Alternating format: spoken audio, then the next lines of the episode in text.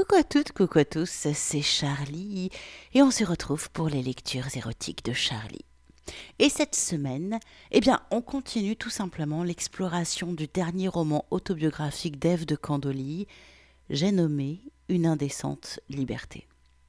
Alors, si vous n'avez pas écouté le podcast de la semaine dernière, où je lisais un premier extrait, Une indécente liberté, c'est donc un roman autobiographique dans lequel Ève de Candoli nous raconte un petit peu son parcours en tant que femme libertine, candoliste, qui est active sexuellement, qui assume sa sexualité et qui d'un coup, eh ben en fait décide d'avoir un enfant en fait.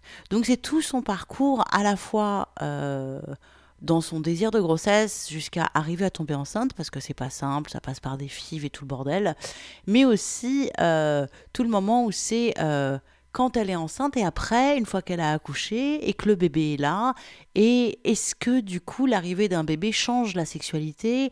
Est-ce qu'on s'interdit? Est-ce qu'on s'autorise toujours toute la liberté sexuelle qu'on s'accordait? C'est vraiment un bouquin témoignage que je trouve super intéressant. Alors, moi je suis pas maman, c'est un peu tard pour être maman et puis j'ai pas de désir d'enfant particulier. Euh, j'ai même un non-désir d'enfant euh, totalement assumé. Mais ce livre d'Ève de Candoli, moi, c'est celui qui m'a le plus euh, touché de tous ces romans autobiographiques parce que c'est celui qui au final est le plus intime et où on comprend. c'est là qu'on comprend le mieux que c'est pas inné en soi de s'autoriser la liberté sexuelle. On n'est pas, au départ, on n'arrive pas avec le mode d'emploi de la liberté, en fait, qu'elle soit sexuelle ou autre. Mais par contre, c'est un travail de tous les jours, à chaque instant, de tout instant, de se dire c'est possible, je peux vivre, aimer, baiser autrement que ce que mon conditionnement, la morale, la société, etc. me disent que j'ai le droit de faire. Je peux le faire. Et pour ça, vraiment, ce livre est excellent. Et puis, euh, ouais, c'est celui qui m'a le plus touché, où on, découvre au final le plus Eve, je trouve, euh, son mari formidable, Alex, ses amants, et où on capte que au-delà du libertinage, c'est juste une possibilité de se laisser aimer en multipliant euh, les plaisirs et les amours. Allez, je vous lis un nouveau passage. Je vous avais lu un passage la semaine dernière, un plan kidnapping. C'était très drôle. Là, là, ben, je vous en dis pas plus. On y va, c'est parti. Euh, c'est une indécente liberté, écrit par Ève de Candoli.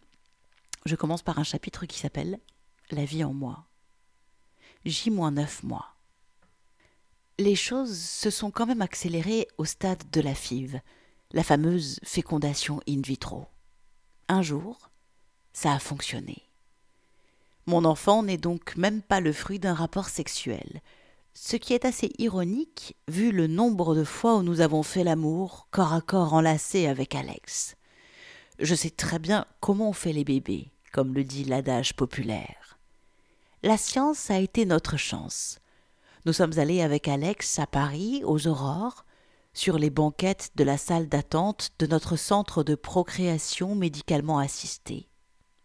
À quelques mètres de moi, isolé dans une petite pièce, il m'a sollicité pour que l'on s'envoie des sextos. Il fallait qu'il arrive à faire ce que l'on attendait de lui, à savoir gicler du sperme dans une boîte blanche étiquetée à son nom. Devant lui se trouvait un écran de télé et la possibilité de regarder des films porno. Il m'a avoué avoir renoncé à cette possibilité de peur qu'on ne l'entende dans tout le couloir. Et pourtant ce n'est vraiment pas un homme que je qualifierais de prude. Il m'a expliqué qu'une pile de magazines coquins s'étalait également devant lui, mais qu'il préférait lire mes messages érotiques. Son imagination fut la clé. Et je l'ai cru volontiers quand il m'a dit avoir pensé à moi au moment de remplir abondamment ce fameux bocal de plastique qu'il a remis précieusement à une laborantine. Pour ma part, un peu plus tard dans la matinée, la ponction d'ovocytes fut loin d'être une partie de plaisir. Avec un casque audio, j'écoutais de la musique à un très faible volume sonore tout en me concentrant sur la douceur de la main de l'infirmière qui caressait mon avant-bras. Son contact fut la seule chose que j'ai souhaité retenir de ce moment. Lors de cette dernière tentative de five, comme les fois précédentes, j'ai regardé hébété la seringue devant moi, contenant un liquide jaune transparent, mes ovocytes. En matière de procréation, tout est donc effectivement invisible à l'œil nu. Moi, naïvement, je croyais que les ovules étaient de la taille d'un œuf de saumon, ou de l'ompe au moins. Pourtant, dans les images de synthèse montrant un spermatozoïde entrer laborieusement pour féconder l'ovule, l'un est plus grand que l'autre, mais pas tant que ça. Donc j'aurais dû me douter que si je n'ai jamais vu un seul spermatozoïde bouger dans une flaque de sperme, je n'avais aucune chance de voir mes ovules dans la pipette.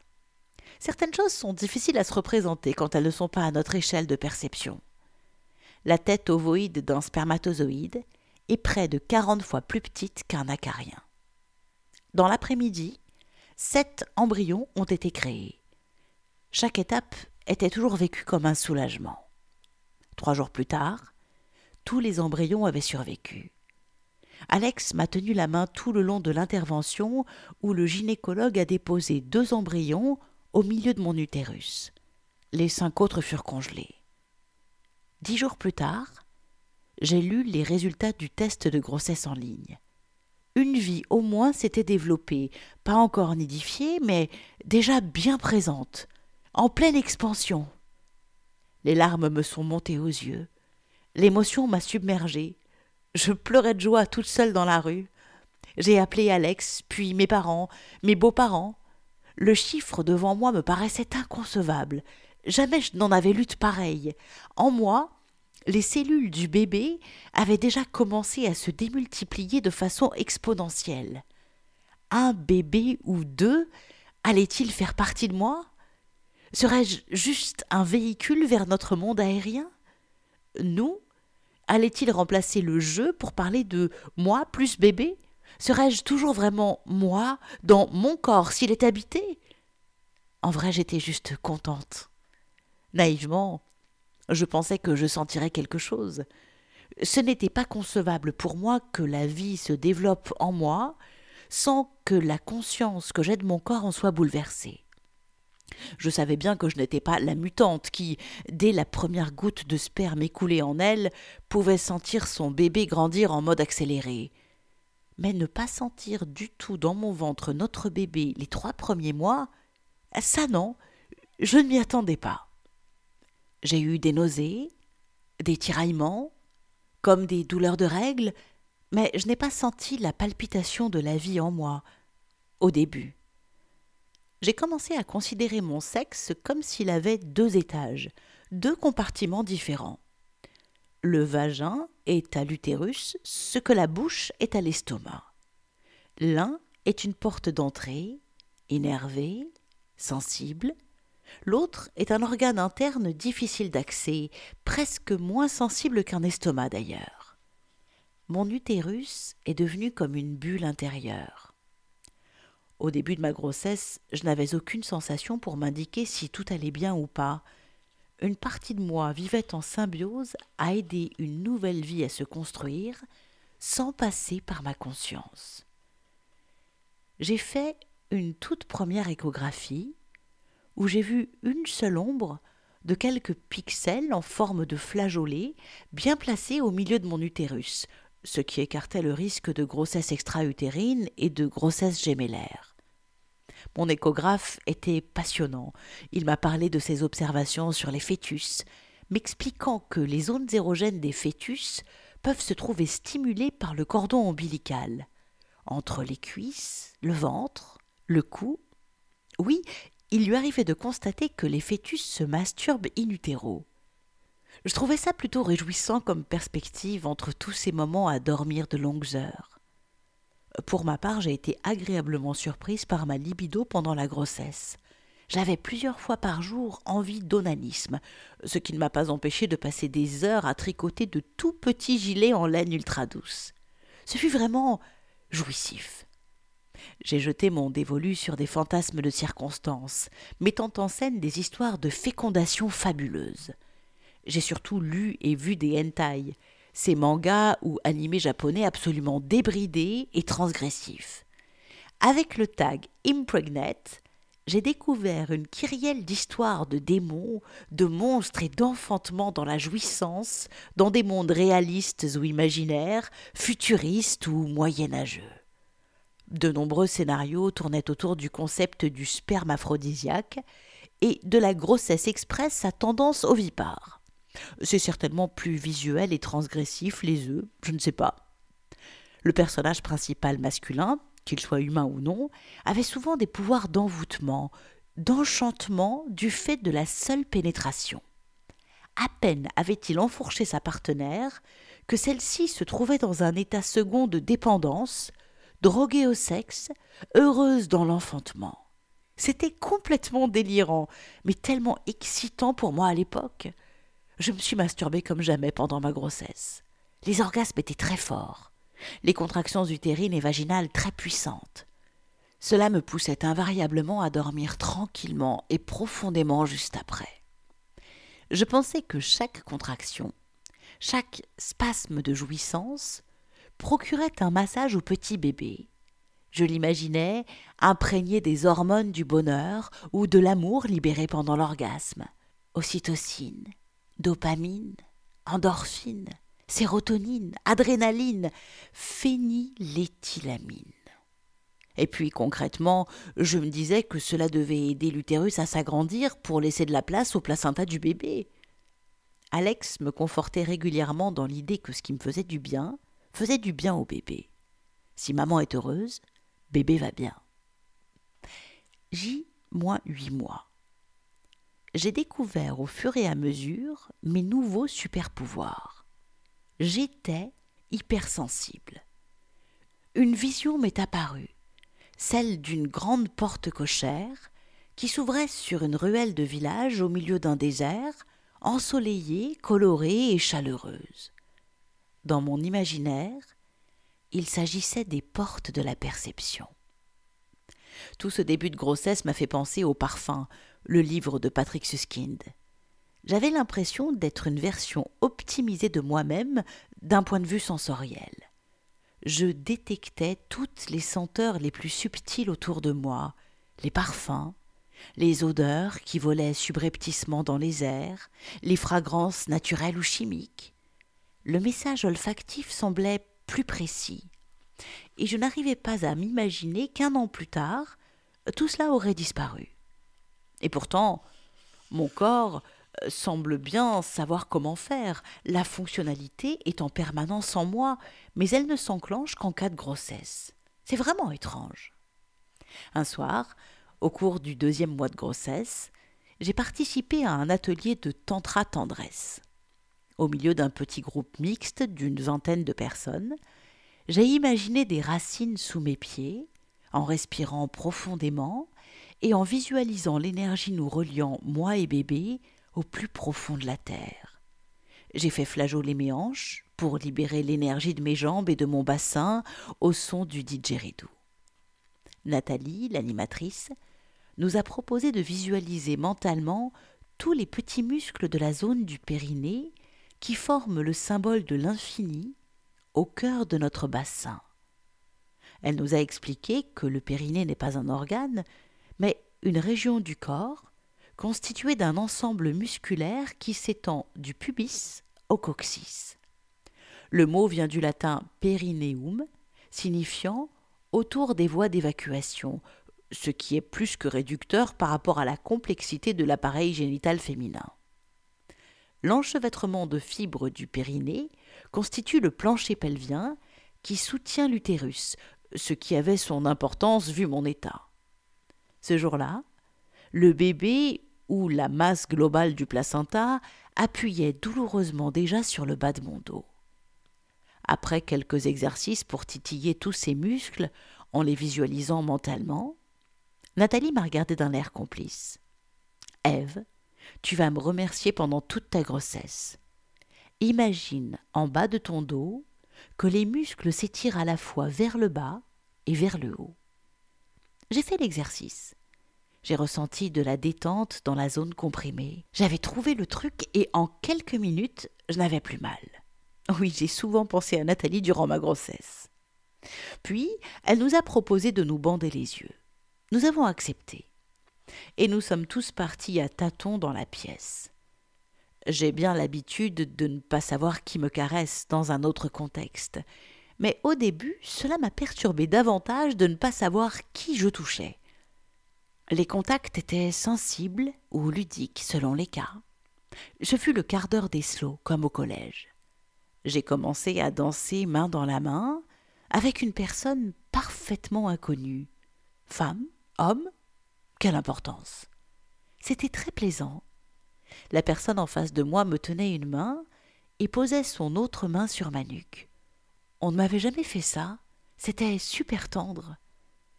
Et de pas en pas, quand est arrivée la fin de la chanson, nous pouvions enlever nos masques si nous le souhaitions. Par curiosité, j'ai soulevé mon loup. Je dansais avec un homme grand, d'âge mûr. J'étais à cent lieues d'imaginer qu'il s'agissait de cette personne en particulier. La privation des sens ouvre souvent de nouveaux horizons. Une nouvelle chanson a commencé. J'ai vite remis mon masque pour que ma vue ne m'influence pas dans un choix de partenaire. J'ai adoré me laisser porter par le hasard. J'ai ressenti près de moi une nouvelle personne, pleine d'énergie. La musique m'a propulsé à la fin des années 80, où, lors d'un séjour en Italie, j'avais découvert cet air. Una storia importante, Eros Ramazzotti. Toute mon enfance. Je murmurais les paroles que je connaissais encore par cœur. De pas en pas, je me suis mise à chanter vraiment, nous dansions en donnant de plus en plus d'ampleur à nos mouvements. Je me suis sentie tellement bien. Toutes mes émotions étaient décuplées avec la grossesse. Je me suis laissée emporter par la mélodie et ma nostalgie. Et alors que je ne m'y attendais pas du tout, j'ai ressenti la chaleur d'un baiser dans mon cou. J'ai trouvé ce geste étonnant mais mignon. Au moment de partir, un bel Italien prénommé Marco m'a avoué seul à seul dans l'ascenseur qu'il était l'auteur du bisou. Marco avait un regard coquin. Nous sommes sortis sagement de la cage de fer, puis nous nous sommes dirigés vers la porte métallique qui nous séparait de la rue, très passante à cette heure-ci. Marco était très séduisant. Il savait bien que j'étais enceinte parce que je l'avais mentionné en me présentant en début de soirée. Ses yeux parlaient à la femme qu'il avait en face de lui, et qu'il trouvait indubitablement désirable. Nous nous sommes embrassés dans la pénombre, sous le porche, à l'abri de tous. Les gens passaient près de nous dans la rue animée, multicolore, musicale. Marco a agi tout en délicatesse. Comme d'habitude, moi j'ai été trop direct. Mais Marco a acquiescé avec un oui enthousiaste quand je lui ai proposé, en toute simplicité, de rejoindre Alex à la maison il était tout de même atypique parce que durant notre trajet en métro, entre deux baisers langoureux au milieu de la cohue des passagers, il m'a fait une étrange proposition. Tu connais l'homme, l'orgasmique méditation? Je le pratique. On pourrait essayer si tu veux. Moi, je pensais juste m'envoyer en l'air avec un bel inconnu, mais je suis restée ouverte d'esprit. Oh oui, c'est une très bonne idée. Je n'ai jamais testé la méditation orgasmique. C'est parfait comme pratique pour une femme enceinte. Ah oui, ça va te relaxer, et je ne touche pas du tout à ton ventre. Tu seras allongé sur le dos, tranquille. Ça me semble parfait comme programme. Alex a totalement halluciné quand il nous a vus débarquer dans le salon à la fin de son match de foot. Je l'avais prévenu par message, mais il fut un peu dérouté, car Marco était catégorique nous ne pouvions pas nous installer sur un lit. Il était déterminé à faire une démonstration de méditation orgasmique sur le sol, devant le canapé où se trouvait Alex. Je me suis donc très vite retrouvée nue, allongée sur une couette installée à même le parquet de notre salon. Marco a posé sa montre à côté de lui et m'a expliqué le rituel.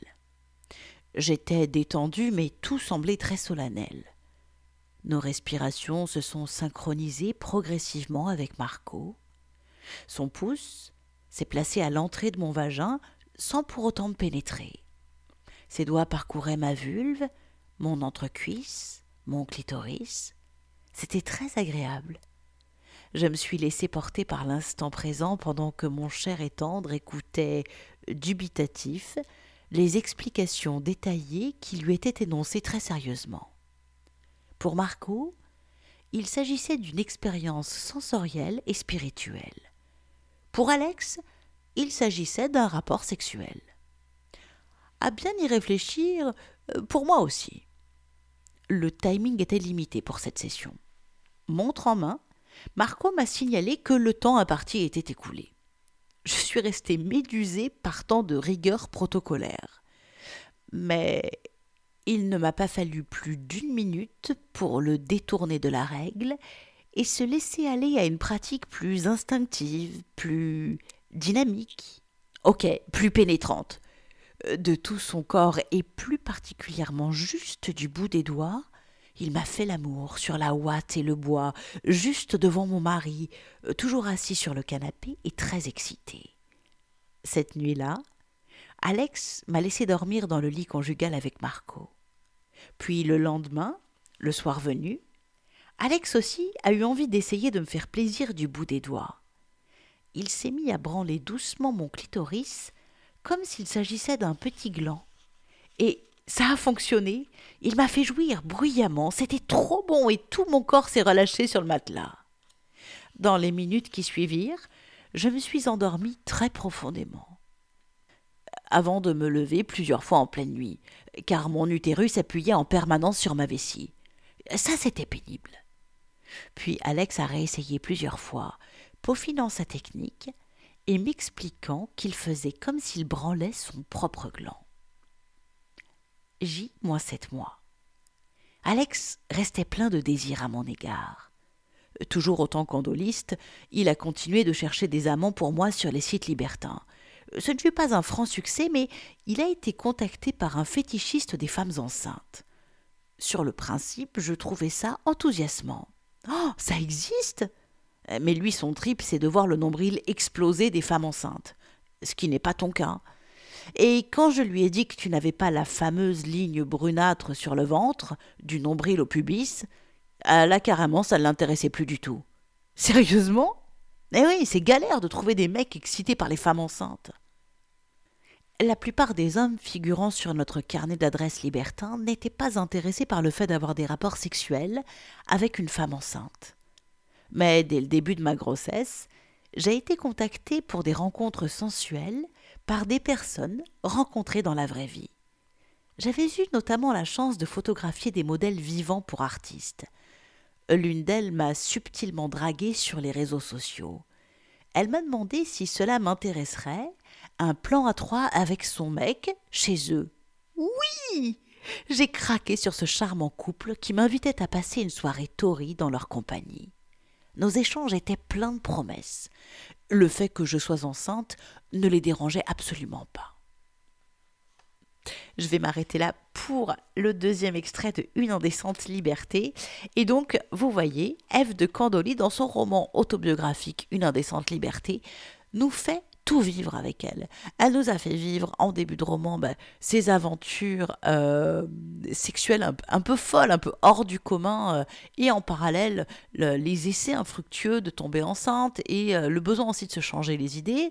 Et puis ben là, ça y est, elle est tombée enceinte et elle va nous raconter comme ça toute sa grossesse, comment ça s'est déroulé, et puis le sexe, comment ça se passe, et puis elle raconte après aussi l'accouchement, l'arrivée du bébé, euh, les périodes aussi pas simples quand le bébé arrive, les changements que ça crée dans sa vie et, et comment, euh, comment elle, a, elle a décidé de ne pas sacrifier la part euh, désirante, aimante et femme d'elle, comment elle a, elle a œuvré au quotidien pour ne pas pour ne pas arrêter de jouir et ne pas arrêter de vivre en fait. Voilà. Alors vraiment, c'est un super bouquin, vraiment je vous le conseille, Une indécente liberté, euh, écrit par Eve de Candoli, et c'est publié aux éditions Tabou. C'est comme un journal intime au présent, un carnet de bord de ma vie de libertine qui tombe enceinte et qui devient maman, et je vous embarque avec moi, et j'ai pas de certitude, je sais pas comment ça marche à l'avance, mais la seule certitude que j'ai depuis quelques années que je pratique, c'est que j'ai envie de rester libre dans dans les désirs que j'ai. Et elle a un truc que je trouve euh, assez admirable, c'est que euh, elle dit oui à tout avec enthousiasme. C'est tu veux faire ça? Bah ouais, je tente. Je connais pas, mais on va tenter. Mais c'est comme là l'extrait, c'est euh, l'orgasmique méditation, ça te tente? Oh bah ouais, tiens, je connais pas, c'est cool. Et euh, tout le long dans le, dans le livre, ça, se passe comme ça. Bah, la semaine dernière, c'était ça tente un plan kidnapping. Oh ouais, d'accord. Voilà, il y a une espèce de naïveté et de, de candeur qui est rafraîchissante, qui fait du bien et surtout qui propose une manière d'aborder la vie, la sexualité de manière un peu légère et un peu venez, si on essayait en fait, on est vivant pour un temps donné qui est pas si long finalement, puis on sait même pas quand ça va s'arrêter. Donc si au lieu de se prendre la tête, de rendre les choses graves, de douter, simplement on essayait et on disait oui à ce qui se propose quoi. Voilà, tout simplement. Alors, un grand merci à Eve de Condoli pour ce témoignage. Vraiment, c'est un régal à lire. Je voilà, je vous le conseille. Que vous ayez envie de faire des bébés ou pas du tout. Moi, j'ai pas du tout envie de faire des bébés, mais il m'a fait du bien la tête ce bouquin. Il m'a fait du bien par ce message qu'il amène à toutes les femmes. Euh, enceinte ou pas, ça a aucune importance. C'est juste le message de dire Hey, vous savez quoi? On a le droit d'aimer plusieurs personnes à la fois. On a le droit euh, de d'avoir envie d'être. On a le droit d'être maman et d'être une grosse salope qui aime se faire défoncer euh, et se faire baiser sauvagement un jour et puis le lendemain qui a envie de se faire de qu'on lui fasse l'amour tendrement et puis un autre jour qui a pas envie de faire l'amour du tout, ni de baiser ni rien du tout et elle amène ce truc là de on a le droit, on a le droit d'être multiple et ça fait du bien à lire. Donc, si vous voulez vous offrir ce livre, eh ben c'est facile. Sur l'article qui présente la lecture du jour sur mon site, charlie-tantra.fr, je vous mets tous les liens pour vous offrir le dernier livre d'Ève de Candoli, Une indécente liberté. Je vous mettrai même les liens vers ses réseaux sociaux. Je suis une ouf dingue.